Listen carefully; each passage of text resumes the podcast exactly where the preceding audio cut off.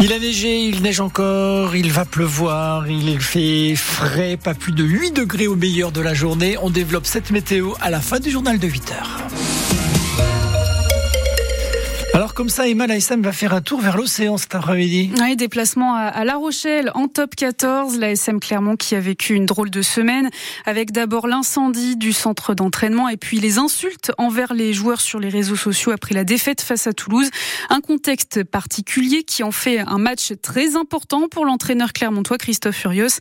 Le match le plus important de la saison selon lui. Pour moi, on n'est pas déconcentré, on n'est pas impressionné on n'est pas euh, touché par ce qui s'est dit. Euh, au contraire, ça nous resserre et ça doit nous resserrer.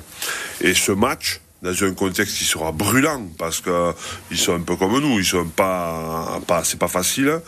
Ils sortent de deux défaites, euh, ils retrouvent de Flandre où ça va être très chaud. C'est un bon symbole ce match. On verra. Je pense qu'après ce match, on sera différents tous. La Rochelle ASM, match à vivre en direct et en intégralité dès 20h45 ce soir avec les commentaires de Julien Horry et Evan Le Bastard. En attendant, vous retrouvez la composition des équipes sur le site internet de France Bleu Pays d'Auvergne. Autre déplacement de l'ASM chez les filles, cette fois-ci, les Romagnatoises se rendent à Bobigny pour l'avant-dernière journée d'élite 1. Coup d'envoi à 15h cet après-midi. Le salon de l'agriculture se termine ce soir à Paris. Avec une édition particulière marquée par la mobilisation des agriculteurs qui réclament réclament des prix plus justes sur leurs produits. Alors l'année dernière, plus de 615 000 visiteurs avaient arpenté les allées du salon. Steven Goyer, la fréquentation de ce salon sera-t-elle meilleure que celle de l'édition 2023 alors il y a très peu de chances, à moins d'avoir une fréquentation de tous les records ce dimanche. Les chiffres sont stables pour cette semaine, mais le gros point noir, c'est cette journée inaugurale ce samedi qualifiée de très mauvais par les organisateurs avec la visite sous tension d'Emmanuel Macron, grille forcée, cordon de CRS devant les pavillons, des images qui en ont freiné plus d'un pour venir porte de Versailles. Salon record en revanche sur les visites officielles à l'approche des élections européennes, 83 au total, soit une de plus que l'année dernière. Entre ces visites, les actions des agriculteurs et la foule à gérer, les équipes sont rincées, explique l'organisation du salon. Sans compter la gestion de l'alcool pour les visiteurs, plus calme cette année. Mais la direction a, pour la première fois, fait fermer un stand qui ne respectait pas les règles. Le salon de l'agriculture qui ferme ses portes donc ce soir dans un contexte toujours aussi tendu. La colère des agriculteurs ne faiblit pas. À Clermont-Ferrand, certains se mobilisent ce matin pour demander un autre modèle d'agriculture Rendez-vous de 9h à midi, place de Jaude. Restez prudents si vous prenez la route aujourd'hui en Haute-Loire. Ah, le département est placé en vigilance orange, neige et verglas par Météo France depuis 6 h ce matin. 10 cm de neige sont déjà tombés, 40 cm sont attendus dans ce département d'ici la fin de journée. Circulation difficile donc aujourd'hui, restez vigilants surtout pour ce week-end de fin de vacances scolaires. La fin des vacances dans notre secteur et ce bilan assez mitigé pour la station de Superbès dans le Puy-de-Dôme. Le domaine n'a pas ouvert euh, toutes ses pistes puisqu'il n'y a pas eu assez de neige pour skier.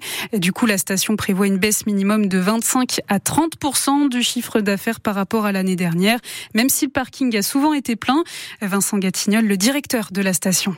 Bah, le bilan euh, au niveau touristique, il est bon hein, parce qu'il y a eu une, euh, très belle fréquentation sur la station pendant ces 15 jours. Par contre, c'est vrai qu'au niveau de la fréquentation des pistes de ski, c'est un peu plus compliqué puisqu'on n'arrive pas à ouvrir euh, notre domaine. Hein. Donc c'est un bilan un petit peu mitigé malgré tout. Bah, il y a de la neige pour skier. Les pistes qu'on a ouvertes sont correctement enneigées, mais bon, on n'a pas tout le domaine. Du coup, c'est c'est compliqué quoi. C'est compliqué. Ça fait, ça fait des, affluences importantes sur, euh, sur les pistes qui sont ouvertes. Du coup, elles se dégradent encore plus rapidement. Euh, et on n'a pas beaucoup de froid. Alors, on, a pu mettre en place euh, le réseau de neige de culture, mais c'est quelques heures par-ci par-là parce que le froid est pas dense, le froid n'est pas très important en termes de durée. Donc ouais, c'est compliqué malgré tout. Hein. Vous avez en tout cas jusqu'au 1er avril pour profiter de la station Superbès qui propose aussi tyrolienne et luge sur rail notamment.